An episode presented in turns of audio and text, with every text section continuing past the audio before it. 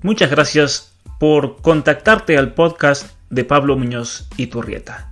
Ya que estás aquí, te invito a seguirme en mi página web www.pablomunoziturrieta.com. Ahí encontrarás cantidad de artículos, especialmente anuncios de libros, entrevistas y todo el material necesario para formarte bien en esta batalla cultural. También te invito, si no has leído mi libro Atrapado en el cuerpo equivocado, cuya información de compra la puedes encontrar en esa misma página o en la página del libro atrapadoenelcuerpoequivocado.com. Te invito a seguirme en mis sitios de Instagram, en Facebook, en Twitter, en YouTube. Si tienes WhatsApp me puedes mandar un mensaje para suscribirte o en mi canal de Telegram donde me encontrarás como Pablo Munoz y Turrieta. Muchas gracias y que disfrutes de mi podcast.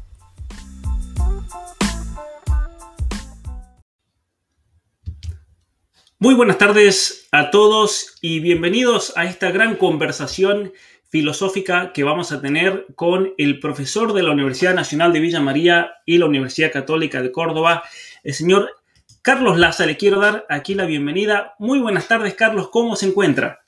Eh, buenas tardes, Pablo. Eh, muchísimas gracias y estoy realmente, va a ser un momento muy agradable, una conversación amical realmente. Así Seguro. muchísimas gracias por la invitación. Seguro, así es. Como, como yo le comentaba a, los seguidores, quería comenzar una serie de conversaciones filosóficas. Aplicar la filosofía a temas actuales para ayudar a cada uno de nosotros a comprender mejor cómo, cómo podemos realmente entender y cómo reaccionar ante la situación actual en la cual eh, todos nosotros nos, nos encontramos. La razón por la cual lo invité a usted, Carlos, fue porque eh, publicó hace, hace unos unos días, eh, apenas unas, unas, semanas, dos semanas, un, comentario, un libro de un escritor francés. Lo voy a compartir aquí en, la, en, pantalla. El, nombre de este escritor es un marxista, eh, filósofo muy conocido en Europa, yo creo que también en, Latinoamérica en general, pero en Europa es una persona reconocida, Michel Onfray, quien ha escrito este libro que se encuentra solamente en este momento en francés, Teoría de la Dictadura. Y me pareció un libro interesantísimo. Vamos a hablar un poquito, un poquito de eso, Carlos. Pero antes, si usted me permite, eh, me gustaría hacer una, introducción pequeña, como, como hablábamos al comienzo, para enmarcar, ¿no es cierto?, esta, esta conversación y este tema del cual vamos, vamos a hablar hoy. Eh, en, la, en la época griega, ¿no es cierto?, tenemos al ideal que proponía Platón, que proponían Aristóteles, que era el hombre político. Un hombre que se involucraba con su sociedad, un hombre que, iba a la plaza pública, a la arena pública y debatía en público. Por eso era tan importante la retórica, ¿no es cierto?, en ese momento. Por eso era tan importante también la vida virtuosa, porque uno tenía que ser un ejemplo para la misma comunidad. Pero lo interesante que quería mencionar, y es una curiosidad etimológica, que en el pensamiento griego, en la visión griega, el hombre político, que era el ideal del hombre del momento, se contraponía a lo que ellos llamaban el hombre idiota. Miren qué interesante la palabra idiota. Porque para los griegos, para nosotros, ¿qué significa el, idiota? Para nosotros, el idiota se usa con un sentido muy peyorativo, ¿cierto? la persona que, que podríamos decir no sabe pensar, el tonto. Para los griegos, el idiota, la palabra idiota, significaba el hombre privado, el hombre que vivía ensimismado, metido en su propia vida, metido en su, en su propio empoderamiento, podríamos decir, ¿no es cierto?, en términos actuales. Por eso a mí me parece la, gran paradoja. El tipo de hombre que propone hoy día el progresismo, como vamos a mencionar en este libro, comentando este libro, era el idiota para los griegos. Pero luego el, pensamiento eh, político griego le da lugar a lo que es el pensamiento cristiano, no destruyendo el pasado, sino asumiendo ese ideal de hombre virtuoso que está en la vida pública, que, realmente se compromete y se sacrifica por su sociedad, pero ya es en un nivel más elevado, que es el hombre religioso. Es el hombre específicamente caracterizado, podríamos decir, por, muchos pensadores, pero podríamos dar el ejemplo de, Santo Tomás de Aquino. Y es aquí donde yo quiero introducir su, su, eh, visión y su, su escrito al respecto, Carlos, porque yo tengo un libro que va a salir en, los próximos días. Se llama Las mentiras que te cuentan, las verdades que te ocultan. Voy a comentar algunas de las tesis que tengo para charlarlas con usted a lo largo de la conversación. Pero una de las cosas que quiero mencionar al respecto es cómo en este libro yo hago todo un, seguimiento al principio del distinto ideal, el, distinto tipo de ideal que ha ido desarrollando nuestra civilización occidental. Y siempre ese ideal, ya sea el ideal pagano, el ideal cristiano, ha puesto el fundamento de ese, de ese ser humano en algo externo. Pero luego en la modernidad y especialmente en, la situación actual postmoderna, el fundamento de esa supuesta civilización o el fundamento mismo del hombre se encuentra en el hombre mismo. Y eso, como yo propongo en el libro, no puede llevar más nada que a la destrucción del propio ser. Y es imposible sostener una civilización que, se fundamente en sí misma y no en algo trascendente. Entonces, le voy a dar la palabra después de, esta introducción, Carlos, para que conversemos de este tema, porque a mí me pareció sensacional el, comentario que, hizo de este, de este libro, de esta obra de, de Onfray, que, mostraba recién en, pantalla. Voy a, voy a mostrarla nuevamente.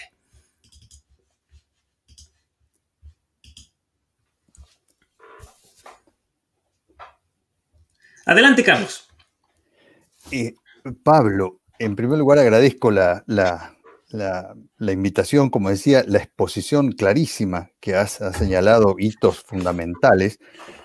Y yo creo que si bien no identifico de modo total la modernidad, porque yo distingo dos líneas que se originan a partir de Descartes, una línea que sigue la metafísica cristiana, pero ciertamente hay allí, y yo diría un poquito antes en el nominalismo concretamente ocamista, una, un corte abrupto de la inteligencia respecto de la fisis de la naturaleza, cosa que no ocurrió ni con los griegos ni con el pensamiento medieval, como vos bien lo has señalado. Por lo tanto, esa inteligencia que estaba hecha para leer por eso hablamos de intus legere, o una facultad del hombre hecha para leer la realidad. ¿Y qué leer de la realidad? La realidad está organizada, tiene esencias, tiene fines, tiene, procede de una causa eficiente. Hay un orden que mi inteligencia lee, no fabrica, lee, descubre. Por eso el conocimiento como descubrimiento. Y la importancia del conocimiento era fundamentalmente teoría, Theorem, el verbo griego, ver, ver una realidad que yo no he puesto. Eso se quiebra, pero absolutamente, a partir de ese nominalismo que dice no hay fisis, no hay naturaleza. Mi intelecto no puede leer absolutamente nada porque no hay un orden intrínseco en las cosas. Yo conozco solo lo sensible, diría Ockham. No puede haber intuición intelectual. Yo creo que a partir de ese corte con la física, con la naturaleza, se llega a este punto terminal que vos señalás y que señala este profesor Onfray, y que seguramente Stirner, en su obra de, de, de mitad del siglo XIX, el único yo y su propiedad, ni siquiera imaginaría que eso que él proyectaba en ese libro, pensaba en ese libro, se iba a realizar en nuestros días, como señalas vos, un sujeto autorreferente, narcisista, habiendo cortado relación con todo, lo que no sea su propio deseo, deseo, porque en eso estamos realmente. Aunque hay en este aspecto, yo diría, hay un antecedente y, y parece una vuelta a un al siglo XVII, concretamente al pensamiento libertino del siglo XVII, un pensamiento no muy estudiado y que tiene su obra, diría yo, de síntesis, de compendio en el año 1659, que se llama el Theophrastus Redivivus, de autor anónimo, pero ahora sabemos por las investigaciones de dos autores eh, que parece que era Guy Paten, que era un médico eh, parisino que creó esta obra. Así que bueno, eh, yo diría, coincido totalmente con tu lectura y, simplemente lo que añadí, que vos lo podías haber dicho, nada más que no lo dijiste, es esa quiebra que se produce del corte de la inteligencia con la física, con la naturaleza, y ya el conocimiento pasa a concebirse en términos no de descubrimiento, sino de construcción, construir, hacer, fabricar.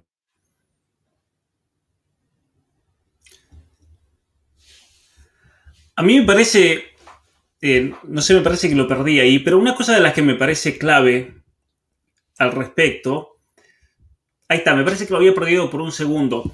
Una cosa que me parece clave también es mm, ese traslado de la importancia de la inteligencia del ser humano para descubrir la realidad y para aceptarla especialmente y analizarla y verla por el hecho de el voluntarismo que se manifiesta en la filosofía nominalista, que es la voluntad de uno, incluso en el análisis de Dios, ese voluntarismo absoluto, lo que la voluntad eh, quiere o desea es lo que se convierte en ley para los, para los ciudadanos. Entonces, y eso es ese, ese traslado eh, de estos ideólogos, podríamos decir, estos filósofos, hacia lo que es el pueblo. Porque también esa es otra cosa que, a mí siempre me ha fascinado y es una de las cosas que yo me, pregunto en, en, en mi libro. Porque una cosa es lo que plantea Ockham, lo que plantea Descartes, lo que plantea este, este médico eh, parisiense que escribió esta obra de 1650, lo que plantea Rousseau, lo que plantean los distintos ideólogos o filósofos a lo largo de la historia. Y otra cosa es lo, lo, que, lo que podríamos llamar, siguiendo las palabras tal vez de Charles Taylor, el imaginario social. Cómo en definitiva estas ideas de estos eruditos terminan convirtiéndose como una norma social y el modo común de pensar. Y ahí en, el, libro mío, en, el próximo libro, yo desarrollo una teoría, una teoría, le voy a poner el nombre, la teoría de la mediación, por así decirlo. La teoría de la mediación. ¿Qué es esa teoría de la mediación que yo planteo en, mi obra?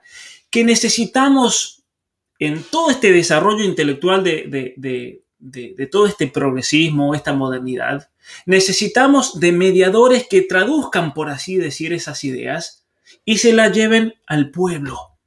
Y que el pueblo mame por medio de otras fuentes de esas ideas que se proclamaron en el siglo XIV, en el siglo XV, el siglo XVI.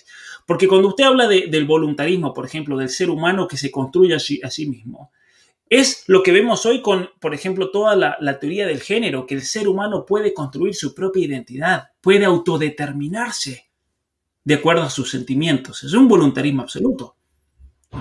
Pero por otro lado, también usted mencionaba Descartes. Descartes, que es el que realiza esa separación absoluta, esa dicotomía entre el cuerpo y el alma. Y eso lo vemos hoy en día, por ejemplo, muy bien marcado también en la teoría del género, como se llama el, título de, mi libro sobre el tema, Atrapado en el cuerpo equivocado. Yo puedo estar atrapado en un cuerpo que no me pertenece, en una especie de cárcel. Si es un cartesianismo puro lo que estamos viviendo hoy en día nuevamente en, esta era posmoderna, si así podemos, podemos decirle. Ese voluntarismo es muy importante tenerlo en cuenta, Pablo, porque, a ver, pongo, eh, hay gente que está escuchando que no se dedica a la filosofía, trato de ser lo más simple posible en el ejemplo. A ver, eh, veamos dos, un ejemplo, la ley, la ley. ¿Qué es la ley? Diría Tomás de Aquino, que lo ha citado en el siglo XIII, dice, es una ordenación de la razón humana una ordenación de la razón dirigida hacia el bien común y promulgada por quien tiene a cargo la, autoridad en la comunidad. Pero ordenación de la razón, porque la ley manda si se adecua a la finalidad propia inserta en la naturaleza. O sea, yo digo, el lápiz está hecho para escribir. Una, si eso contradice mi querer a la finalidad propia del lápiz, que está escrita en su naturaleza misma, eso no es ley sino corrupción de ley, diría Tomás. A partir de Ockham, como el, a ver, el origen primero, Dios es ante todo querer arbitrario, no es inteligencia, sino un querer, eso es el, el, el constitutivo primero de Dios. Por lo tanto, diría Ockham, ¿por qué es malo de adulterio? Porque es malo intrínsecamente, no, porque Dios ha dicho que es malo. Si mañana dice que es bueno, pasaría a ser bueno. O sea, un señor que arbitrariamente, como un patrón de estancia, determina qué es lo bueno y qué es lo malo. Para Tomás de Aquino, no, señor. Eh, algo es bueno porque alcanza el fin propio del ser, que está, está inscrito en el ser. Por eso ese voluntarismo metafísico de Ockham se traduce en un voluntarismo jurídico. ¿Qué es ley? Lo que yo quiero. Eso lo transforma o en derecho. Es derecho todo lo que yo quiero. Como hay una hiperinflación de derechos, por supuesto, ¿qué hace? Dice, bueno, el, eh, perdón, pongamos un elemento extrínseco para regularlo. Mi derecho termina donde comienza el del otro. Para el pensamiento clásico, no. Yo le pongo un ejemplo a los alumnos. Si yo, por ejemplo, decido hacer una orgía, estoy casado, decido hacer una orgía con amigos y mujeres, eso lo hago en una estancia que tengo 10.000 hectáreas en el medio de la estancia. ¿Tengo derecho o no tengo derecho? ¿Qué me responden los alumnos? Sí. Diría, para Tomás de Aquino, los clásicos, no tiene derecho, porque el derecho está fundado en un deber. Porque debo, debo aprender, es que tengo derecho a ser educado. Porque debo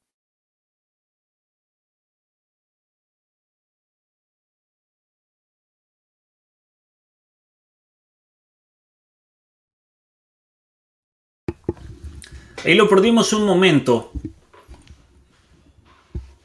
Por, alguna razón ahí lo, perdimos. Sino el derecho se funda en el querer. El derecho se funda en el querer, en la voluntad.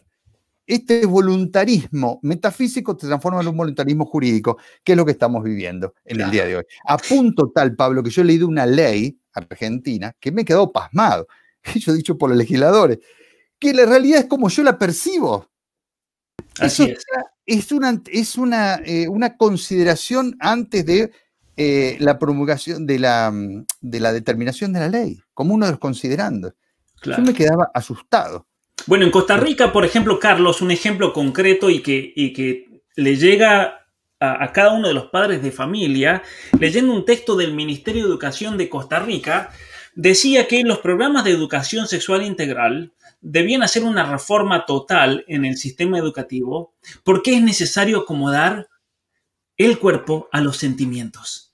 Y esa frase textual, hay que acomodar el cuerpo a los sentimientos. Yo cuando leí eso dije, esto ya es un voluntarismo absoluto, pero es un voluntarismo que mezcla a Ockham, que mezcla eh, esta dicotomía presentada por Descartes, pero que trae también de lleno a Rousseau. Sin querer, hoy en día no vamos a decir todo porque generalizar, uno cuando generaliza siempre comete errores, ¿no?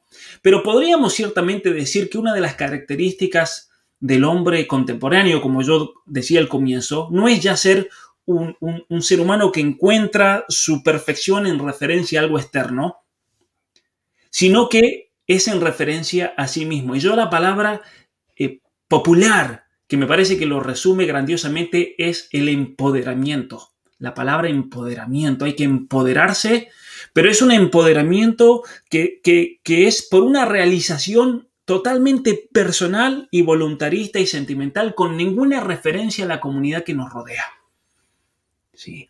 Y, es interesante cómo cuando, cuando, cuando vemos esta, eh, esta empoderación o esta reafirmación del ser humano, es impresionante cómo entra también entonces todas las categorías que elaboró Rousseau, el pensador eh, de origen genovés, que veía a la sociedad, que veía a la ciudad, que veía a la civilización como un elemento opresor del cual nos teníamos que liberar para poder manifestar esa naturaleza, ese hombre natural, ¿cierto? Y, es ahí en Rousseau donde encontramos entonces esa idea de que todo esto es, es una construcción social y de la cual nos tenemos que liberar, incluso en la noción de hombre, la noción de mujer, de lo natural, lo que mencionaba usted, esa fisis. Eso, eso tuyo, Pablo, es importantísimo, esa idea que has marcado, cómo se ha perdido esa referencia del hombre con algo externo a él. Y esa pérdida, para mí, ha significado una pérdida de la dignidad humana. ¿Por qué motivo? Porque si bien el hombre está reducido a él mismo y hace lo que, lo que quiere, ha perdido la esencial dignidad y ya no lo distingue de un pingüino empetrolado, de una ballena o de una, o de, qué sé yo, de una planta de zanahoria. Porque para el pensamiento clásico, Platón, por ejemplo, el hombre tiene algo, una nostalgia de lo absoluto, porque está inscripta en su espíritu ese bien, ese sumo bien, ese uno bien del cual ha, salido y al cual debe retornar. Y el judío cristianismo también ha sostenido que hay en mí un alma que participa de lo divino. O sea, es un logos, mi razón de un logos originario, que es el sentido de todo lo que existe. Esta pérdida que vos señalás, esta pérdida de ese concentrarse en uno mismo, ha hecho perder la dignidad absoluta del hombre. La dignidad absoluta, por eso es sujeto de manipulación fácilmente en una sociedad política, aunque, aunque él se quiera, en primer lugar, es sujeto de la manipulación de sus deseos. ¿no? Pues ya lo decía Platón, que los deseos no tienen límite y qué peligroso para un hombre ser dominado por los deseos, porque desciende al nivel de las bestias o por debajo de las bestias. Y en definitiva, obviamente, claro, aquí estamos hablando de un hombre esclavo en realidad. Por más que este hombre se quiera presentar a sí mismo como libre, como verdaderamente, verdaderamente reflejado en esa, en esa identidad que, quiere asegurar, esa identidad de género y, demás. Ahora bien, Carlos, le voy a hacer una pregunta antes de adentrarnos más en el, pensamiento de Don Frey esta crítica a, la, a, la, situación actual y cultural y demás. Una de las cosas que, que yo me planteo, volviendo nuevamente a la teoría de la mediación, esta que yo menciono en este libro, una de las cosas que a mí, que yo me he preguntado mucho, por mucho tiempo, por, por muchos años en, en el recorrido intelectual, ha sido el siguiente. La feminista promedio no lee a las pensadoras representantes más representativas del pensamiento feminista. El ciudadano común no lee a Hegel, por ejemplo, no lee a Rousseau, no ha leído a Ockham. Los legisladores argentinos probablemente hayan leído poco o nada. Pero sin embargo, sin embargo, esos postulados ideológicos o filosóficos que ellos en su momento desarrollaron para tratar de justificar o racionalizar una actitud, porque en definitiva, con lo que usted comenta de Platón, de ese hombre que termina siendo esclavo de sus pasiones, lo que busca hacer un Rousseau, lo que busca hacer uno de estos ideólogos es tratar de justificar ese encadenamiento de sus propias pasiones y sentimientos. Pero más allá de eso, mi pregunta siempre ha sido la siguiente. Si esta gente no lee estos pensadores, ¿cómo es posible que esas ideas se vean reflejadas en la cultura general del hombre contemporáneo? Y aquí le voy a plantear la teoría de la, mediación que yo desarrollo en, este libro y lo explico más en profundidad. Pero en pocas palabras es la siguiente. Yo creo que una ideología, siempre se plantea que la ideología de género, por ejemplo, necesita, necesita sí o sí del apoyo político, del apoyo legal para poder imponerse en una sociedad. Y es verdad, necesita de organismos como las Naciones Unidas, como los grandes fondos eh, financieros internacionales que lo ponen como condiciones, por ejemplo. Pero no se puede, no se puede eh, pretender que se imponga una ideología si no hay, en cierto sentido, un terreno fértil para que esa ideología caiga y para que crezca en una sociedad. Al menos que sea un estilo como lo que pasó en Cuba, la Unión Soviética, con los Gulag, los campos de concentración. Pero eso hoy en día no lo estamos viendo en general, no lo vemos aquí en Canadá, por ejemplo. Y una de las cosas que yo planteo hoy es que eso es porque, en definitiva, el, el ser humano contemporáneo, en general, obviamente que no todos, pero en general, ha absorbido esas ideas y las ha hecho parte de su cosmovisión de la realidad. Eso que podríamos llamar el, ese eh, imaginario social. La sociedad hoy en día ha incorporado esas ideas, las, las ha hecho parte, por así decir, de su cultura, aunque eso no sea una cultura. Y ahí es cuando viene la teoría de la mediación. A mí me parece que sí o sí, a lo largo de la historia, estas ideas de Ockham, de Descartes, de Rousseau, del posmodernismo, las ideas de Marx, las ideas del feminismo, necesitaban de una especie de mediación que las traduzca y se las lleve al pueblo sencillo para que ese pueblo sencillo las dijera ya representadas de otra manera. Y es ahí, yo después de muchos años, yo cuando estaba estudiando filosofía tenía 20 años, estaba en los Estados Unidos, Carlos, y haciendo un, un trabajo sobre Hegel, un profesor me dijo algo que yo lo vine a entender casi 20 años después. Muchas veces pasa eso, ¿no? Muchas veces uno, uno logra entender las cosas mucho tiempo después. Él me dijo, la clave para entender a Hegel, me dijo él, es estudiar el romanticismo. Esa, es, esa corriente literaria, artística, poética, llamada romanticismo. Y yo me pasé mucho tiempo leyendo poetas especialmente porque es una, una corriente principalmente poética la del romanticismo. Y después de muchos años, 20 años después, yo me vengo a dar cuenta de una cosa, que los poetas del siglo XIX, los poetas románticos, en definitiva lo que ellos hacían era, por medio de la poesía, traducir esas ideas de Rousseau, de Hegel, esas ideas de distintos pensadores que buscaban, uno cuando lee esos, esos escritos, por ejemplo, de Rousseau, condenando el matrimonio, la institución del matrimonio como una opresión y debemos liberarnos del matrimonio, condenando la civilización cristiana, eh, distintos pensadores que encontramos en, el siglo fines del 1700, ¿no? El caso de Voltaire, pero hay otros, muchos pensadores más, y cómo el pueblo fue mamando de esos poetas, ¿no? Así como en la Grecia antigua los poetas cumplían esa función teológica, en la modernidad fueron los poetas los que tradujeron estas ideas al pueblo sencillo. Y entonces yo a partir de ahí digo, el romanticismo cumplió una función histórica e ideológica muy importante de la transformación de la sociedad, y luego en el siglo XX tenemos los medios de comunicación, que son los que irrumpen, ¿no? Tenemos la radio, tenemos la televisión, tenemos a Hollywood, hoy en día tenemos a Netflix, tenemos las redes sociales, tenemos los medios de comunicación, los diarios, la prensa, que son los que en definitiva funcionan para traducir esa ideología que es muy abstracta y que se maneja tal vez en un, en un ambiente muy cerrado o muy limitado como el nuestro, ambientes filosóficos, pero que sin embargo tiene un impacto mundial que es impresionante, ¿no? Yo creo que Rousseau, si hoy en día viese cómo sus ideas se han hecho tan tangibles y se han, han permeado la cultura contemporánea, no lo podría creer. Porque cuánta gente habrá leído sus libros cuando él estaba en vida, ¿no? Eran círculos muy elitistas y muy cerrados, ¿no? Absolutamente. Eh, yo creo que la importancia del romanticismo es enorme. Eh, una, por eso que señalás, por esa, esa traducción de lo más complejo hecho poesía, hecho arte y transmitido a la, a la, sociedad política en general.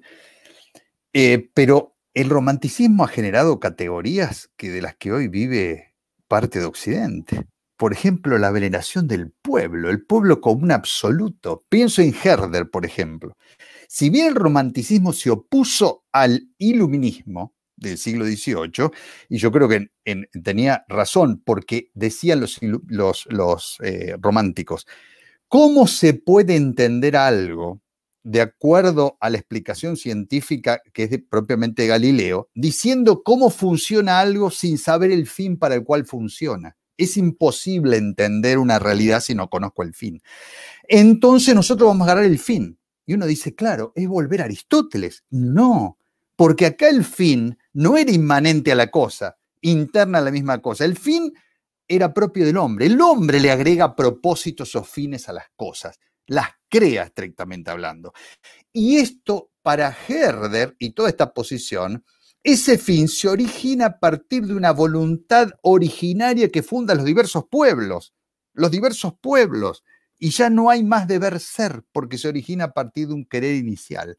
Es como una, una, un ser múltiple sin unidad. Hay diversos pueblos, el pueblo es sabio, el pueblo es... Eh, a punto tal de que está hasta una teología dentro de la Iglesia Católica que hoy es la estrella, ¿no es cierto? Debido a, al, al, encumbramiento del, Papa argentino en, en Roma. Pero digo que ya lo dijo Isaías Berlin y todo, la importancia que tienen las categorías románticas en la vida contemporánea. Y suscribo totalmente tu tesis del libro, que por otro lado está, eh, eh, eh, la, prueba al canto que tenemos es la gran teoría de Gramsci, porque Gramsci, que no era marxista en este sentido, porque el marxismo, el materialismo dialéctico sostiene la teoría del reflejo. Mi conciencia es el reflejo de las relaciones de producción. Sin embargo, Gramsci, eh, eh, eh, em, inspirado en Gentile, Giovanni Gentile, que era filósofo de Benito Mussolini, Gentile tenía 24 años, escribió una obra titulada La filosofía de Marx, y dijo, el materialismo dialéctico es una contradicción en los términos, un oxímoron, es un círculo cuadrado. Porque no se puede ser materialista y dialéctico a la vez, porque la materia es idéntica a sí misma. Es como un lápiz que siempre es idéntico a sí mismo, como un... En cambio, el que cambia es el espíritu. El pensar es el que está en movimiento. Él es dialéctico. Por lo tanto, para Gentile, pasa a tener importancia fundamental lo que pensamos, no que reflejamos. Nosotros, el pensamiento modela la realidad. Es exactamente al revés. Y esto pasa a Gramsci, y Gramsci le da importancia a las ideas. Y dice, señores, ¿cómo cambiamos una sociedad? Muy simple. Hay que tomar el poder político, como hicieron en el Palacio de los Ares, que los lo, lo bolcheviques tomaron. No. Lo que hay que tomar es de la sociedad civil, el grupo que maneja la sociedad civil, el verdadero poder. ¿Dónde está? En los intelectuales. ¿Qué intelectuales? Los intelectuales de su tiempo, los intelectuales católicos, que tenían una visión trascendente de la vida. ¿Qué hay que hacer? Hay que conquistar esos lugares donde están estos señores que son la radio, la televisión, una cátedra universitaria para Gramsci era importante porque formaba prosélitos. Eh, el canto, el folclore, porque el folclore se transmite en ideas. Recordemos, si no, los cantos que enseñaban en el Mediterráneo para transmitir el arrianismo, el arrianismo, la herejía cristiana del sacerdote Arrio. ¿Qué hay que hacer? En síntesis, en vez de cambiar la cabeza, o sea, el poder político, hay que cambiar lo que está dentro de las cabezas, que es una visión de la realidad, una cosmovisión. Cambiando eso, el modo de pensar, cambia la política, cambia las relaciones sociales, cambia la escuela, cambia la universidad, cambia absolutamente todo. Y en esto, me parece, Pablo, hay que señalar una defección, a mi juicio, una defección de una institución importantísima para Occidente, que guste o no guste, aún siendo ateo, está en la constitución de, la, de la civilización occidental, que es la Iglesia Católica porque la Iglesia Católica ha primado la dimensión política, esencialmente política, y se ha olvidado de la función educadora que debe ejercer permanentemente. Y esa función educadora que supone el contacto de hombres con hombres, porque como decía Rosmini, solo los grandes hombres pueden producir otros grandes hombres. Hombres, digo, cuando hablo de hombres yo no hablo de varón-mujer, habla en un sentido universal aristotélico, tanto el varón como la mujer. Quería ah, eh, señalar simplemente esto. De la, suscribo totalmente la tesis de tu libro. Esta es el modo de cambiar las cabezas para luego cambiar la cabeza, el poder y todo, e imponernos a todos una sola visión. claro. Bueno, en realidad la tesis principal de mi libro es, eh, que no, no, lo expliqué ahí bien, es demostrar cómo en realidad nosotros en nuestra situación actual no estamos viviendo una crisis que se podría enmarcar como una revolución sexual o como una búsqueda de ampliar derechos, como, como se dice eh, normalmente en esa jerga progresista, sino que en definitiva se trata de una revolución cultural que apunta a la identidad. Es una revolución principalmente identitaria, la, de, la del ser humano de hoy en día, ¿no?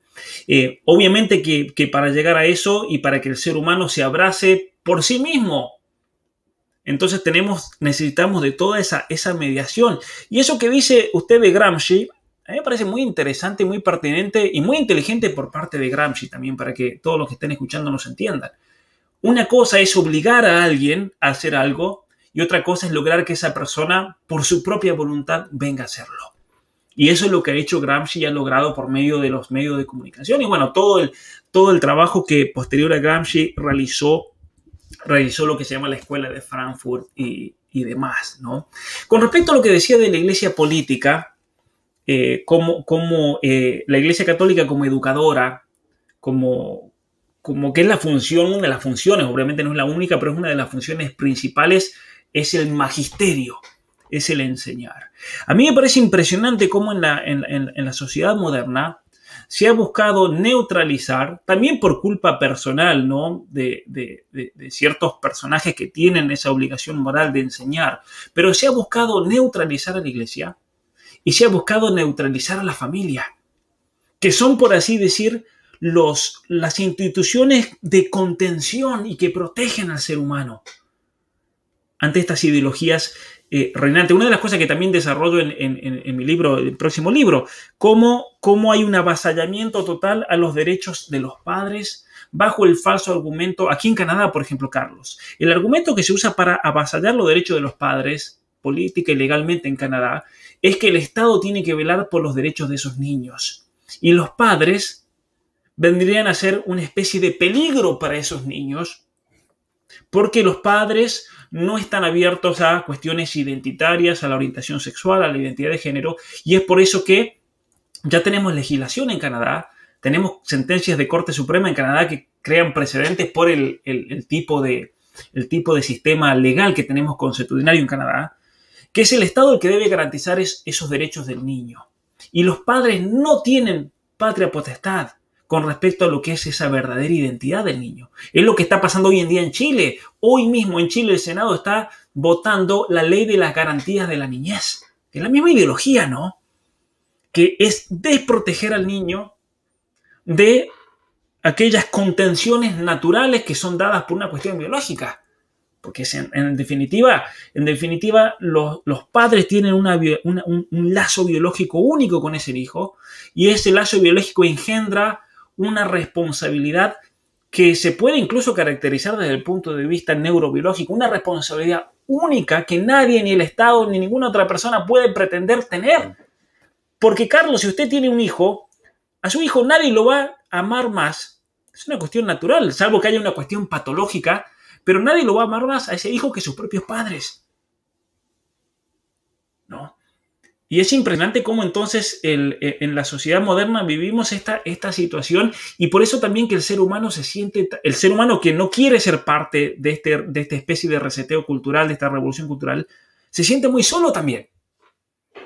Porque hoy en día las instituciones están en contra, eh, hasta la misma escuela, ¿no? Uno siempre, yo habiendo vivido en el campo, en el campo uno tenía las autoridades. Las autoridades es algo muy respetado en el pueblo el, caso de, no teníamos un sacerdote que vivía ahí, pero venía cada tanto y era una autoridad del pueblo. La maestra, la directora de la escuela.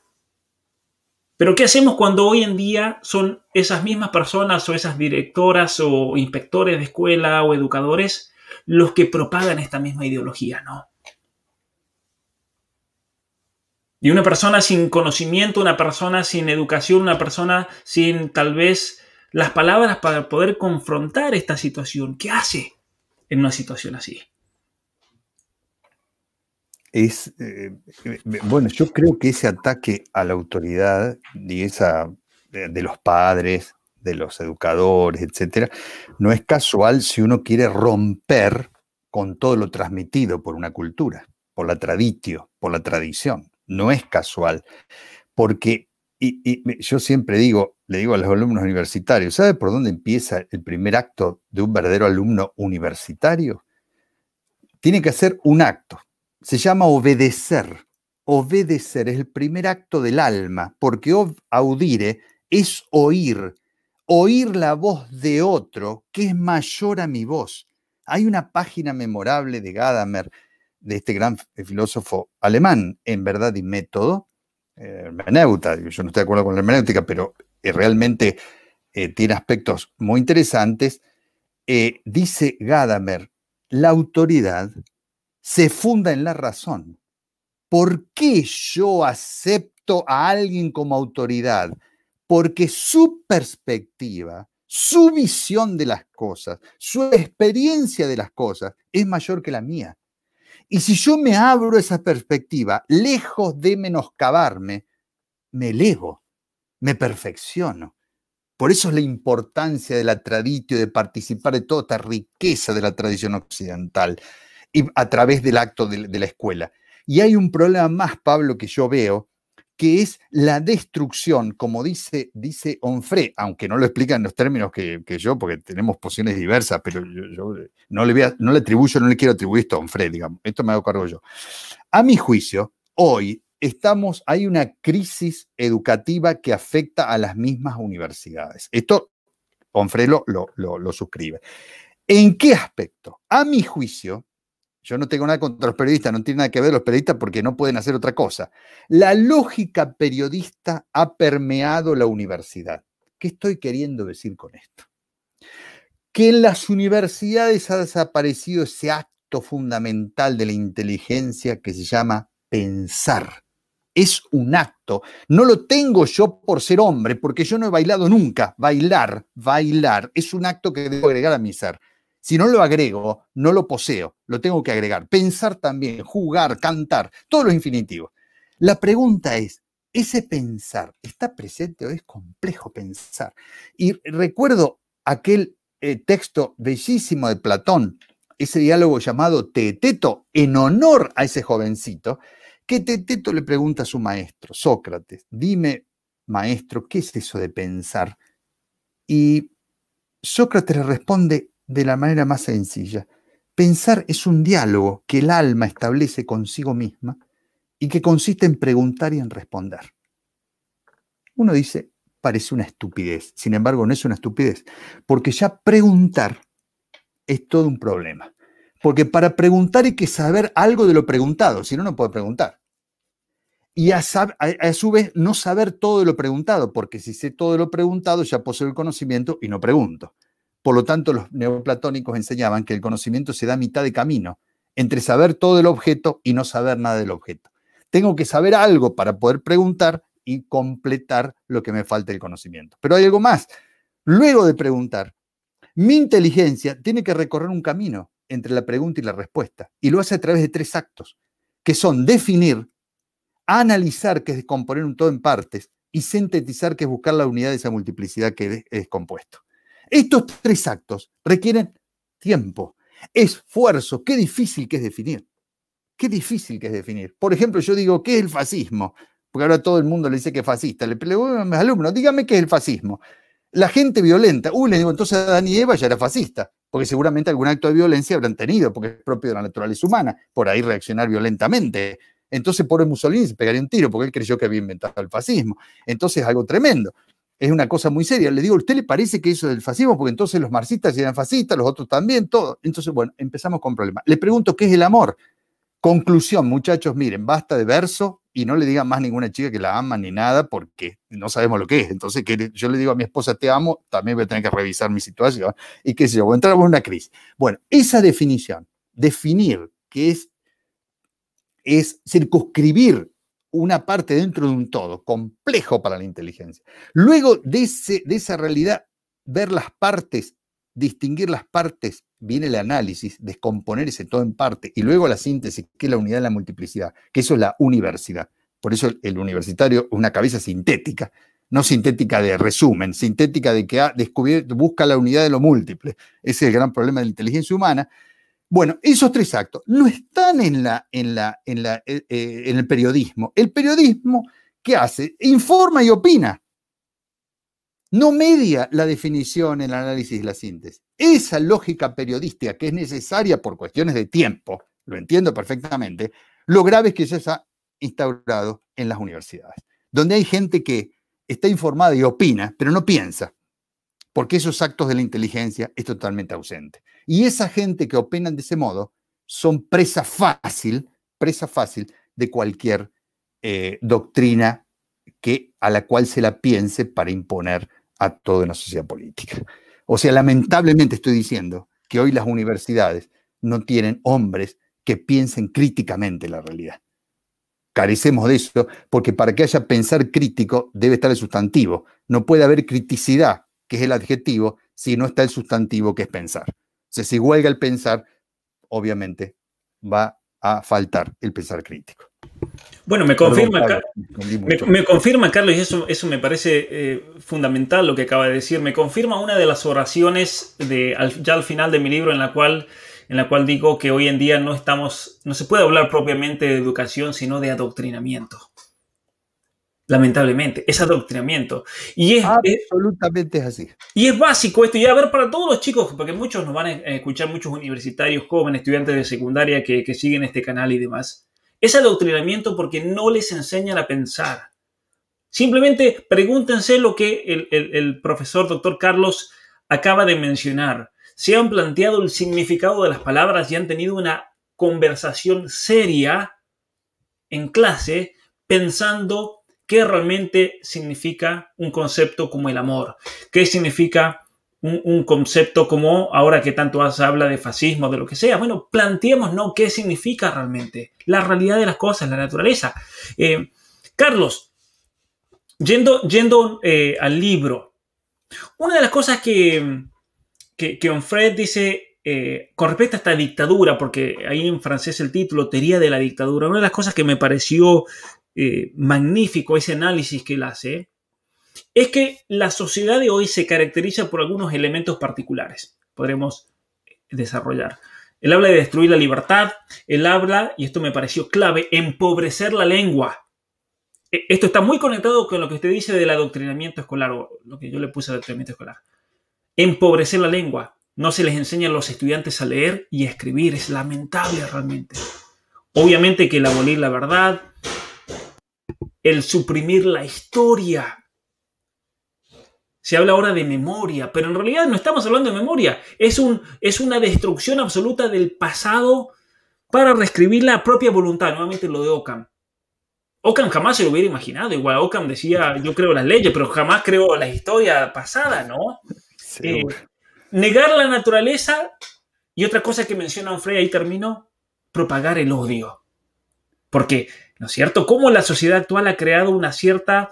el hombre actual es un hombre marcadamente ensimismado en sí mismo. Es un hombre que podríamos decir, yo en el libro lo menciono, un hombre psicológico, y que por lo tanto cuando alguien lo contradice, ese, ser humano se defiende asignándole un epítote, una patología. Por eso el hecho de la homofobia, porque yo también quería explicar, a ver, ¿por qué saltan con la palabra homofobia, transfobia, lesbofobia, gordofobia? Porque se juzga al ser humano con categorías inmanentes con categorías eh, que están volcadas, como el fundamento ya no está en la realidad, no está en algo más allá, no está en Dios, no está en el oráculo de Delfo como en la época de los griegos, sino que está en mí mismo. Entonces, cualquier problema o cualquier tipo de, de, freno intelectual que me ponga Carlos, que me ponga Pablo, lo tengo que categorizar como una patología, ¿no? Por eso yo creo que Onfray habla de ese odio, ¿no? Propagar el odio. Absolutamente. Eh, a ver, ese tema de la, nueva lengua. A ver, cuando nosotros, la palabra, nuestras palabras, pienso en el cratilo de Platón, ¿para qué existe la palabra? Para señalar lo que las cosas son, descubrir lo que las cosas son, distinguir una cosa de la otra. La palabra refleja la realidad, dice lo real, ahora se ha creado una palabra, la neolengua, que no refleja la realidad. Por eso lo primero que hay que matar es la realidad, cortar relaciones con la realidad. ¿Qué debe expresar la nueva lengua? Una visión ideológica, la idea, no en el sentido platónico, sino mi, mi construcción del mundo es primera, esa lengua debe reflejar esa construcción y esa construcción debe ser impuesta a través de los medios, como vos decías, y también a través de la coerción jurídica, porque vamos a crear un sistema legal que vehiculice esas nuevas categorías que se expresan a través de esa neolengua. O sea, aquí no hay de inocente absolutamente nada. Por eso Onfre habla de una dictadura. Y ¿Quién atenta contra eso? Dice Onfre. Y el pensar es el gran enemigo, porque el que piensa se pregunta. Y preguntar ya es una... Es lo peor que uno puede hacer. Está es un prohibido. criminal, dice Onfre, el que, el que piensa. Es un criminal en esto, porque rompe esa, esa cárcel que me quieren imponer. Y no hay libertad, porque nosotros sabemos que la raíz de la libertad, ya lo dijeron los clásicos, está en la inteligencia. Por lo tanto, ¿cómo puedo ser, diría Platón, diverso entre iguales si no tengo, no ejerzo el acto de pensar? Si yo no soy diverso entre iguales y no ejerzo el acto de pensar, no puedo tener una elección propia. Por eso para mí el cáncer de Occidente de hoy es el llamado pluralismo. De principio, lo aclaro, porque si esto lo digo en un periodista que no, no me deja pensar, me diría que soy fascista. No, Pareciera que el pluralismo lleva a la diversidad. No, lleva a la unicidad absoluta a la sociedad política. Le voy a explicar un ejemplo claro. Si yo a ustedes les digo, Sócrates, que no era para nada dogmático, decía que ante una pregunta, solo una respuesta responde. Cuando el pensarse es una pregunta, solo una respuesta responde. A esa pregunta será humilde, todo lo que usted quiera, pero una respuesta responde. ¿Qué dice el pluralismo de principio? Que ante una pregunta ninguna, ninguna respuesta responde. Es imposible responder a la pregunta. Por lo tanto, usted dice, es como si yo los invitara a algunos de ustedes que están escuchando a tirar flechas a un blanco. Y le digo, empecemos a tirar, muchachos. Bueno, perfecto, pero les aviso alto de antemano. Nunca van a acertar. Entonces me dice, pero esto es algo morboso. Si nunca vamos a aceptar, acá tiene su arco, guárdeselo, no quiero saber absolutamente más nada. Pero era lógico, la reacción lógica. O sea, si yo digo que ninguna respuesta acierta a la pregunta, dejo de preguntar, dejo de responder y estoy dejando de pensar.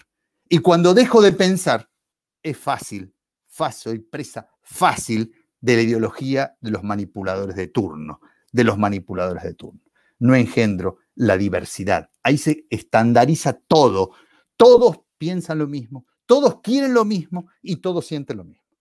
Es un totalitarismo cultural del cual no se salva absolutamente nadie. Por eso Onfre muy bien, con una, una lucidez enorme, este hombre que él se declara ateo social en este mismo texto, no sé en qué sentido lo dice porque yo no soy un especialista en Onfre, pero él dice un ateo social. Me, hago varias preguntas de lo que podría ser, pero tendría que conocer más su obra. Eh, dice destruir la libertad, porque destruir el pensar supone destruir la libertad a mi juicio, y abolir la verdad, porque si no hay realidad, ¿no? La verdad, esa, esa palabra venerable de los griegos, aletheia, con la cual designaba verdad, y luego Isaac ven Salomón Israel en el siglo XI, que Tomás de Aquino lo toma como la adecuación del intelecto y la realidad, que no se oponen porque si la cosa no se manifiesta de sí mismo, aletheia, mi inteligencia no puede adecuarse a esa, son complementarias, ese aspecto no existe más, porque no hay más realidad. ¿no? Eh, nosotros construimos y deconstruimos como queremos todas las cosas. Es la tesis del estructuralismo, del 68, bueno, todos lo, lo, saben, así que... Bueno, uno de los grandes logros de, de esta filosofía moderna, de esta locura, yo creo, ha sido lograr que un marxista esté de acuerdo con nosotros, por ejemplo. ¿no? Es, una de las grandes paradojas. Aquí, aquí en Canadá le voy a contar como una anécdota también para iluminar lo que, lo que acaba de explicar acerca de las flechas y el plural. Esa, esa frase me pareció sensacional, Carlos, de que el, mayor cáncer actual es la ideología del pluralismo.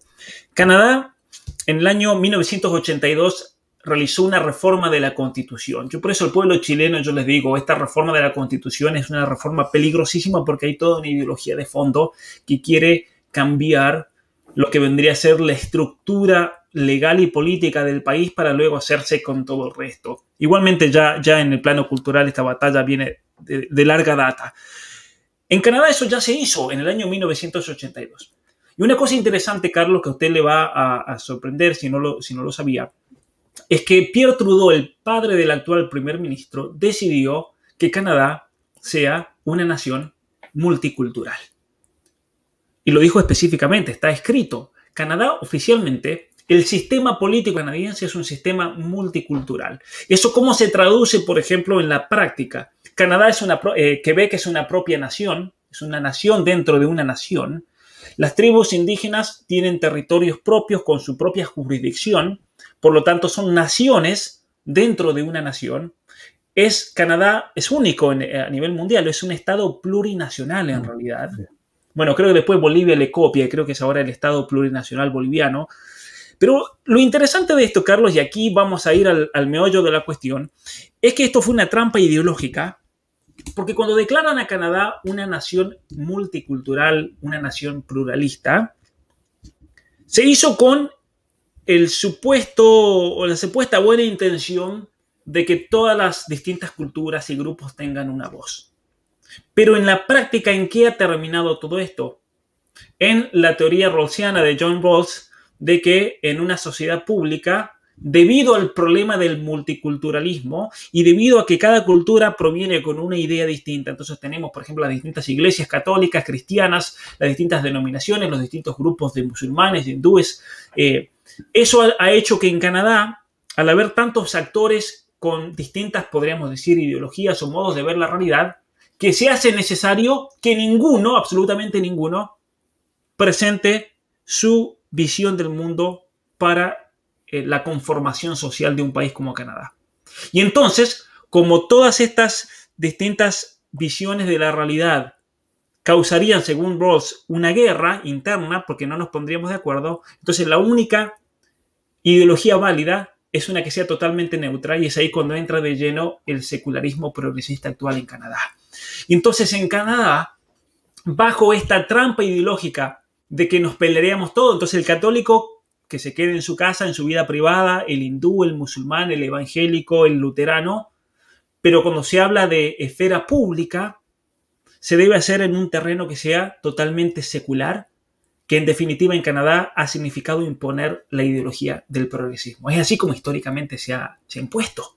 Por eso también es esa gran trampa. Y yo una de las cosas que, menciono también en mi libro es, aquí no estamos hablando solamente de, una, de un relativismo. Estamos hablando, como decía Ratzinger, por ejemplo, una dictadura de relativismo, porque el relativismo busca relativizar todo para imponer su propia visión de la realidad, que es lo, es lo que habla y que denuncia también eh, eh en su libro con toda esta, esta, esta transformación del estructuralismo, el deconstructivismo y convertirse en una ideología hegemónica a nivel mundial. Que es lo que estamos viviendo hoy en día. Mucha gente eh, en Canadá, este lenguaje posmoderno ya viene de larga data, hace 40 años que se viene discutiendo esto en la, vida, en la vida pública, pero en Argentina es algo nuevo. En Argentina hace 10 años nadie se preguntaba del patriarcado, del feminismo, de la, del tema de, por ejemplo, el, eh, el, empoderamiento femenino. Son todas ideas nuevas que han penetrado de repente, tal vez no en el sistema universitario porque ya estaban, pero sí a nivel cultural. ¿No? Eh, hoy en día uno se pone a ver cualquier programa tal vez de televisión en la Argentina y se encuentran manifestadas todas estas ideas, esta ideología, ¿no? Absolutamente. Y, hoy en día, si uno, por ejemplo, a mi, a mi abuelo yo le preguntaba, le hacía una pregunta con respecto a una cuestión identitaria, me hubiera mirado y no entendía absolutamente nada, ¿no? Esa es la realidad. Pero hoy en día hay gente que se plantea, Carlos, que es posible tal vez que un niño esté atrapado en el cuerpo equivocado. Me mandaron un audio hace poco de una mujer de la arquidiócesis de San Juan, que está a cargo de la pastoral trans, y esta mujer, ideológicamente y erradamente, lamentablemente, tratando de convencer a un grupo de padres que había una niña atrapada en el cuerpo, había un niño atrapado en el cuerpo de una mujer en un colegio católico en San Juan. Y uno dirá, a ver, ¿qué ha pasado por esa, esa, esa mente de esa persona que ha recibido una transformación tal que lo que hace 50 años, 60 años hubiera sido una locura, es impensable, te hubieran mandado un loquero si planteabas esa realidad, pero hoy en día una, una, una persona que representa una arquidiócesis se plantea el hecho de que hay un hombre atrapado en el cuerpo de una mujer, una mujer atrapada en el cuerpo de un hombre. Es, una, es, una, situación, yo creo, yo creo eh, crítica la que, estamos, la que estamos viviendo hoy. Se fue la señal de Carlos, vamos a ver si, si, vuelve. Eh, un momento. Ahí está, ahí volvió. He cortado, se ha cortado un... Sí, perfecto. Eh, eso, eso, Pablo, de Canadá, esa visión, habíamos dicho del romanticismo. Bueno, volvió a estar presente, tenía Isaías Berlin, tenía razón, la presencia del romanticismo en nuestra época, porque el multiculturalismo, ¿qué supone? A ver, el gran problema de los griegos, el problema de la unidad de lo múltiple. Hay tres respuestas para responder ese problema. O la realidad es puramente una, no hay diversidad. Eh, Parmenides de Lea, Hegel, no hay diversidad. ustedes dirán, ¿y esto qué tiene que ver con la realidad? Por ejemplo, pensemos en la política. Todo lo que es tiene que ser uno. Entonces, en, el Estado debe ser uno. Hay una única manera de ser hombre, una única manera de ser ciudadano, una única manera, única, única, única. Si hay una escuela que hago, uniformidad absoluta. Todos deben pensar lo mismo, todos se deben vestir lo mismo, todo, bueno, etcétera, etcétera. ¿Qué hace la otra posición? Diversidad sin unidad. Todos son átomos donde no hay nada que los comunique entre ellos. Y la tercera posición es la que sostiene que el ser es a la vez uno y múltiple. Hay una unidad y hay una diversidad también en todo lo que es. Ese multiculturalismo, ¿qué está suponiendo? Que la realidad es puramente múltiple y, la, y está constituida por grupos que se constituyen a partir de un querer inicial. Se llaman pueblos en Herder. Y ese querer inicial es bueno porque es querer inicial. No está superitado a una finalidad que brote de, de la naturaleza, porque no hay naturaleza. Entonces no hay deber ser. Todo lo que hace el pueblo porque lo quiere es bueno de suyo. Esa pluralidad sin unidad teórica en la práctica que engendra una, un totalitarismo, porque para vivir necesitamos cierta unidad. Entonces se impone por la fuerza una determinada unidad como la ideología actual. Termina en esa cuestión. Esta visión de la diversidad frente a la unicidad era contra el iluminismo, que había negado, negado la diversidad.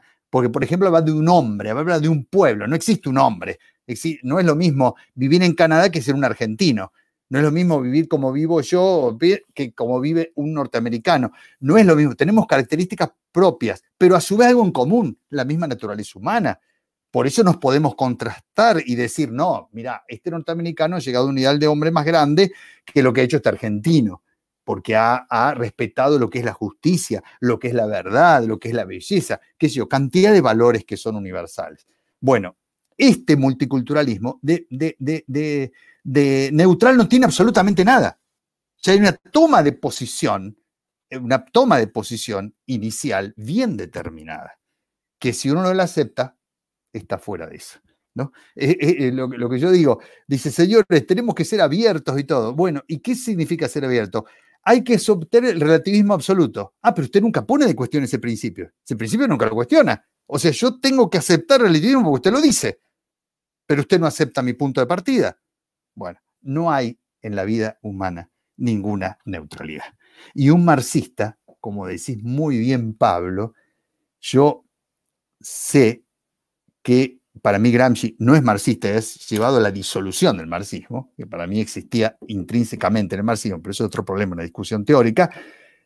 Lo que se ha generado hoy, que de marxismo no tiene nada, si yo abriría la cabeza de un hombre hoy, encontraría dos esferas, una parte del cerebro que funciona de una manera y otra de otra. En una encontraría el llamado sociologismo, que todas las categorías que nosotros usamos son puramente culturales y responden a intereses eh, eh, pasajeros del momento. Y por otro lado, una visión tecnocientífica, donde creo que el conocimiento tecnocientífico me permite hacer todo lo que sea posible hacer, el imperativo baconiano. Y el único límite del hacer es no poder hacerlo, es el único límite. Hoy no se clona un hombre no porque no se quiera, sino porque no se puede. Cuando se pueda, se va a hacer inmediatamente. Entonces, esas dos esferas reinan en la cabeza de este hombre. Por eso esa tecnociencia es perfectamente funcional a un sociologismo que es nihilista, que es esto de la nada. Porque hacia dónde se dirige eso? Hacia nada, porque no hay ninguna edificación, porque no hay verdad, no hay bien, ni hay belleza. O sea, es lo, que decía, y, y, acá dejo esto, decía el gran pensador Eric Fegelin en una recensión que le hiciera a una de las obras de Arendt. Decía Fegelin, no se puede ir contra la naturaleza, porque ir contra la naturaleza es ir contra nosotros mismos. Esto ha generado un hombre que ya vive de la nada, en la nada y para la nada. y, especialmente si en esa si en esa dirección a algo externo, a ese fin, ese elemento teleológico, como, como le llamaban los griegos y que lo reconocieron muy bien los, los filósofos cristianos en su aplicación ética y, y también al darle un sentido a la experiencia humana. Y yo creo que eso también ha resultado en las distintas patologías que observamos hoy en el ser humano contemporáneo. La desesperación, el suicidio. Porque en estas sociedades donde esta ideología se ha hecho la norma, si uno ve las estadísticas, si uno hace un estudio sociológico mínimo de estas sociedades modernas, es impresionante cómo el suicidio es parte ya casi de la cultura. Y es parte de la cultura en un, en un sentido muy, muy eh, tangible. Por ejemplo, lástima que no lo tengo aquí y lo tengo en, la otra habitación para mostrárselo. Pero lo voy a, lo voy a mostrar en, en las redes sociales, voy a subir un video. La semana pasada me llega el diario semanal que se distribuye gratuitamente aquí. Página número 3, Carlos. Uno abre, portada y luego tiene la página número 3, que es una de las páginas más importantes de cualquier diario. Esa, esa, página vale miles de dólares por la propaganda, ¿no? ¿Qué me encontré, Carlos? Una propaganda del gobierno canadiense alentando al suicidio asistido. O sea, esto ya es parte de la cultura. Y podríamos decir que es por muchos motivos. El, gobierno de Canadá acaba de sacar en el reporte del año 2020, y uno dirá, pero qué caraduras, sacan la cantidad de dinero que el gobierno se ahorró gracias a haber suicidado a un X número de personas, ¿no? Ese, utilitarismo absoluto. Cuando el suicidio ya es una, es una característica de una sociedad, eso ya es una señal clarísima de que esto nos lleva a la nada, nos lleva a la destrucción. Ahora, como contraposición contra eso, porque ahí alguien hacía una pregunta, una señora muy preocupada acerca de su hija, ¿qué hacemos con nuestros hijos? Recibo muchos mensajes de mamás. Esta mañana una mamá me mandó un mensaje preguntándome, eh, demostrando yo creo su angustia, tenía un bebé, y cuál va a ser el mundo al cual se van a enfrentar nuestros hijos. Y me gustaría antes de terminar, Carlos, que ahondemos en este punto siguiente. Porque ya hablamos de que el pensar es lo más peligroso para esta ideología. Para un profesor, un ideólogo universitario, no quieren un estudiante que piense. Entonces, nosotros lo que debemos hacer es educar a seres humanos que sean racionales, que piensen y que tengan una voluntad y un carácter fuerte para que actúen de acuerdo a sus principios y que actúen de acuerdo a aquello que ellos consideran de la mejor manera que puedan lo que sea la verdad. Porque va por ahí la cosa, ¿no? El, forjar el carácter de tal manera de ser honestos consigo mismo y ser honestos con la sociedad. Vivir en la verdad, vivir en la realidad. Pero eso también va a requerir de muchas otras cosas. Por ejemplo, yo, todos mis seguidores lo, lo, saben, con usted hablábamos al principio antes de comenzar, yo me crié en medio del campo en la Argentina. Y uno podría tener la excusa de decir, pero yo me crié en el campo, en mi pueblo no existía nada, no teníamos televisor, eh, la radio que se escuchaba era una radio que cruzaba del otro lado de la cordillera de, Chile, porque ni siquiera las radios argentinas atravesaban la cordillera, las montañas. Me crié en un pueblo en medio del campo. Pero sin embargo, yo en mi escuela, y yo esto aquí va mi agradecimiento a mis maestras, a mis maestros, eh, tuve dos maestros, el hecho de que en la escuela, por más sencilla, por más frío que hayamos pasado, por más precariedad, yo crecí en un ambiente donde me enseñaron a leer. Donde leer libros era una parte esencial de la formación. Crecí en un ambiente donde había que escribir y había que redactar. Yo ahora soy escritor y escribo mucho, pero yo le debo eso a mi maestra de primero, de segundo, de tercer grado, que nos hacían escribir y escribir y escribir y redactar. Nos hacían memorizar, Carlos. Yo tengo recuerdos traumáticos, si podríamos decir así, tratando de memorizar todas las tablas matemáticas y multiplicaciones y divisiones y el hecho de, estudiar idiomas, después el latín, el griego, el hecho de, de pararse enfrente de un aula y tratar de elaborar y presentar una cuestión a los demás compañeros. La escuela nos enseñaba a pensar, nos enseñaba a hablar, nos enseñaba a razonar, y nos hacía ejercitar la memoria. Lamentablemente hoy eso no se hace. Y es lamentable realmente, ¿no? Es lamentable cómo, cómo la, destrucción de la memoria, la destrucción del lenguaje. Y yo creo que tenemos que ir por ahí, Carlos. Usted, ¿Usted qué me puede decir al respecto? Con respecto a un padre que esté preocupado con la educación de sus hijos, con la formación. ¿Cómo educar a nuestros hijos para enfrentarse a este mundo en el cual vivimos? Yo creo que de un padre es esencial la autoridad. Vos decías recién, Pablo, la memoria. La memoria es, es fundamental en el hombre, porque ya Platón decía que nuestra alma eh, tiene muchos agujeros, que es la falta de memoria. Y esa alma hay que ir llenándola con líquido. El líquido son todos los conocimientos, las experiencias, los actos, los, los ejemplos, etcétera, etcétera. Y la única manera de que eso que voy llenando el alma se mantenga dentro del alma y me vaya configurando, me vaya dando una identidad en la verdad y en el bien, es sellar los agujeros del alma, taparlos, y eso se llama memoria. Por la memoria conservo todo lo que se me ha transmitido, tanto a nivel individual como a nivel colectivo cuando estoy en una civilización. Pero como esa, ese alma es incapaz de contener todo eso en acto, por eso yo tengo bibliotecas. Los libros conservan eso que mi alma no puede conservar y puedo recurrir inmediatamente para volver a actualizar ese conocimiento que había perdido. Y yo creo que en el padre, como en el maestro, es fundamental la autoridad. La autoridad, que no es poder, no es sinónimo de poder. Autoridad de auguere significa hacer crecer. Es el hombre que está munido de autoridad para hacer crecer a aquel sobre el cual se ejerce ese acto de autoridad. ¿Y cuándo uno realmente tiene autoridad? Puede tener autoridad de oficio. O sea, yo soy profesor, a ver, el profesor Laza va a tener acá filosofía y demás. Bueno, perfecto. Y todos me tienen que acatar los alumnos, pero acatan porque es el profesor Laza, que es el profesor que tiene a cargo eso y todo.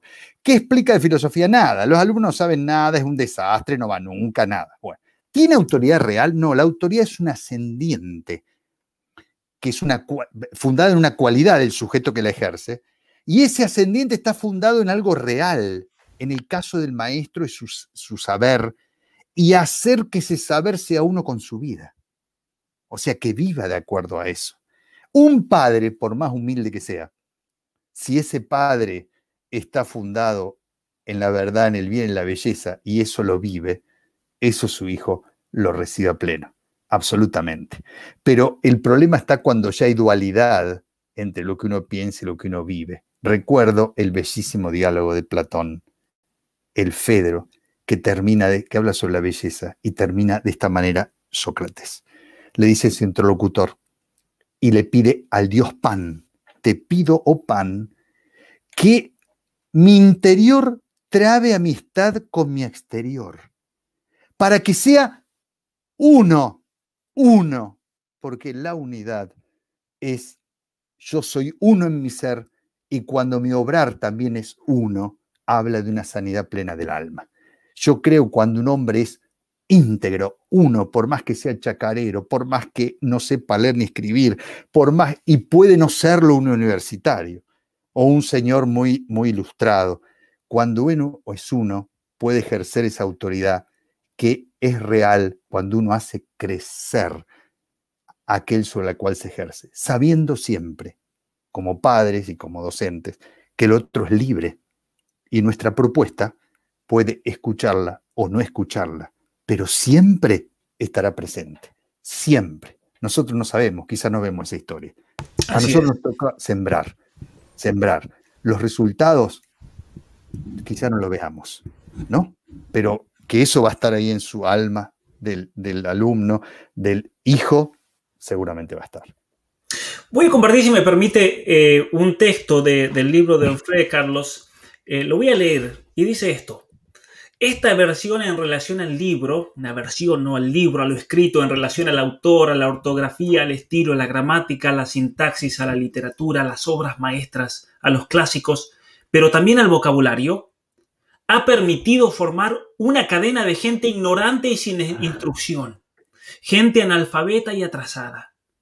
Es bueno buscar entre esos militantes de la ignorancia los pedagogos de los niños de hoy y de los adultos de mañana.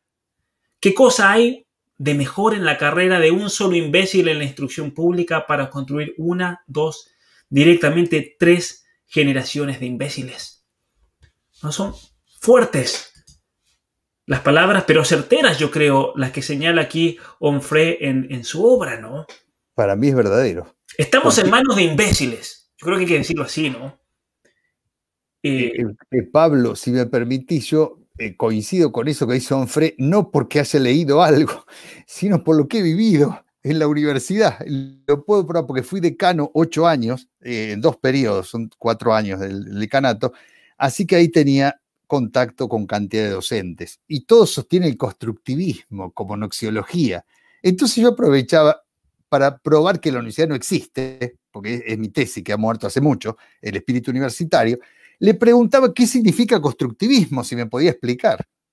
Nadie sabía absolutamente nada. O sea, no tenía ni idea de Kant, ni de Hegel, ni de Marx, las personas que se tenían. Y me acuerdo, el otro día recordaba con mi esposa, una doctora en ciencia de la educación, que me decía, siempre usted nos toma examen. Le digo, no le tomo examen, profesora, yo lo único que quiero es entender de lo que está hablando. Porque si usted me habla de tal tema, me habla del amor, yo quiero saber lo que es, nada más para ver qué posición tomo. ¿Cómo voy a poder tomar posición frente a las cosas si no sé lo que son? Es el primer acto de la inteligencia lo que yo pido, definir. Eso estoy tratando de hacer. Nada más que eso. O sea, eso que hizo Onfre, hoy uno lo ve en la escuela. Son hombres, los profesores de hoy, son hombres, yo diría, sin cabeza, porque uno, un profesor universitario, no solo enseña, sino conoce los principios últimos de los cuales ha fundado toda su doctrina, toda su concepción. Por eso es un profesor, profesa una doctrina. Una doctrina son eh, eh, respuestas a las que ha llegado a través del acto de pensar y que ha reunido de modo sistemático en su vida, jamás cerrándola porque ingresan nuevas preguntas y se va rearmando permanentemente ese rompecabezas que tiene en su cabeza. Ese es un hombre universitario auténticamente. Eso de Onfré, yo lo suscribo absolutamente. Y no por un libro, porque lo hizo Onfré, por experiencia. Así es. Bueno, Carlos, ya estamos terminando, ya se nos va a acabar el tiempo. Ha sido un gusto enorme realmente hablar Em, no solamente sobre este libro de, de Onfray, la dictadura de la dictadura del, eh, teoría de la dictadura, eh, como yo le eh, llamé a este video, la dictadura del progresismo, sino también de todos los otros temas que fuimos entrelazando. Realmente ha sido iluminador, ha sido una verdadera, yo creo, conversación filosófica. la primera de muchas conversaciones filosóficas que voy a ofrecer en, en el canal. Y, y, Carlos, espero tenerlo nuevamente realmente conversando con nosotros porque ha sido, ha sido un momento edificante, de verdad. Eh, muchas gracias, Pablo. Primero te, felicito por toda tu tarea cultural, que es enorme. Me he quedado, yo mientras esperaba a conectarme, vi todas tus páginas que no conocía, así que me he quedado realmente maravillado. Todo el trabajo cultural es importantísimo, la, la tarea, y Dios te ilumine para que siga y te dé salud para que sigas trabajando de ese modo. Realmente es admirable. Y que pasado un momento muy agradable. Realmente ha sido como un convivio, como una, un, simposio filosófico y, el alma realmente se llena de alegría. Así que muchísimas gracias, Pablo. ¿eh? Así es, Carlos, gracias. ¿eh? Le, voy a hacer llegar, eh, después me voy a poner en contacto bien para hacerle llegar mi libro sobre contra la ideología de género atrapado en el cuerpo equivocado. También este libro va a salir en, unas pocas semanas, espero, así que le voy a hacer llegar también una copia para que para que, bueno, después conversemos y demás, para dar más material para hablar. Muchos preguntaban cómo se llama el nuevo libro. Se llama Las mentiras que te cuentan, las verdades que te ocultan. Porque en definitiva, y esto yo creo que usted también, Carlos, va a suscribir, estamos en, una, en un momento, una encrucijada en nuestra civilización occidental en la cual luchan distintos eh, bandos, por así decir. El bando de los que afirmamos el realismo, lo que afirmamos que se debe aceptar la realidad tal como es, que la, verdad es adecuarla propiamente de uno a esa realidad externa, y están aquellos que, por el contrario, nos dicen que todo es construcción social. Eh, aquellos que, ya no hablan ni siquiera de verdad, que han rechazado la palabra verdad y, nos quieren entonces contar una mentira. Por eso es ese título, ¿no? Las mentiras que te cuentan, las verdades que te ocultan y esa especie de mano que manipula realmente a la sociedad hoy en día. Así que Carlos, muy, ese va a ser. Muy buena. El diseño de la, de la, de la tapa está eh, excelente. Eh. Felicitaciones. Y a, quien, no sé si ha sido Pablo, si te ha ocurrido, pero está buenísima la, portada del libro. Eh. Bueno, siempre he querido yo, Carlos, así como los románticos y, todos estos distintos agentes que han hecho esa mediación ideológica, siempre he creído importante transmitir por medio de por medio también del arte la idea de lo que uno quiere expresar, ¿no? En ese sentido fue el hecho de la, de la, manipulación. Obviamente que me ayudó una diseñadora gráfica que me ayuda mucho con, con este tema para poder traducir esa idea. Con respecto al libro de ideología de género, también esta etapa que, que llamó mucho la atención porque es un bebé atrapado en el cuerpo de un oso, ¿no? Atrapado en el cuerpo equivocado para tratar de transmitir esa idea que es un dogma de hoy en día del, del, del deconstruccionismo actual de estar atrapado en el cuerpo equivocado. Así que este va a ser mi obsequio porque lo que usted nos ha ofrecido hoy no tiene precio realmente.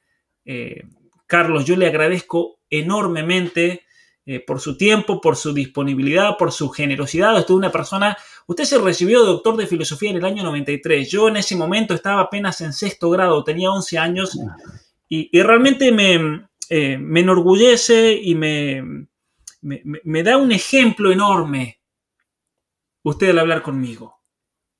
Porque usted se ha, dignado de, conversar, de tener una, una conversación filosófica. Usted podría haber dicho, no, pero con un joven yo que voy a hablar, que sabrá pero realmente usted nos ha dado una lección de humildad también.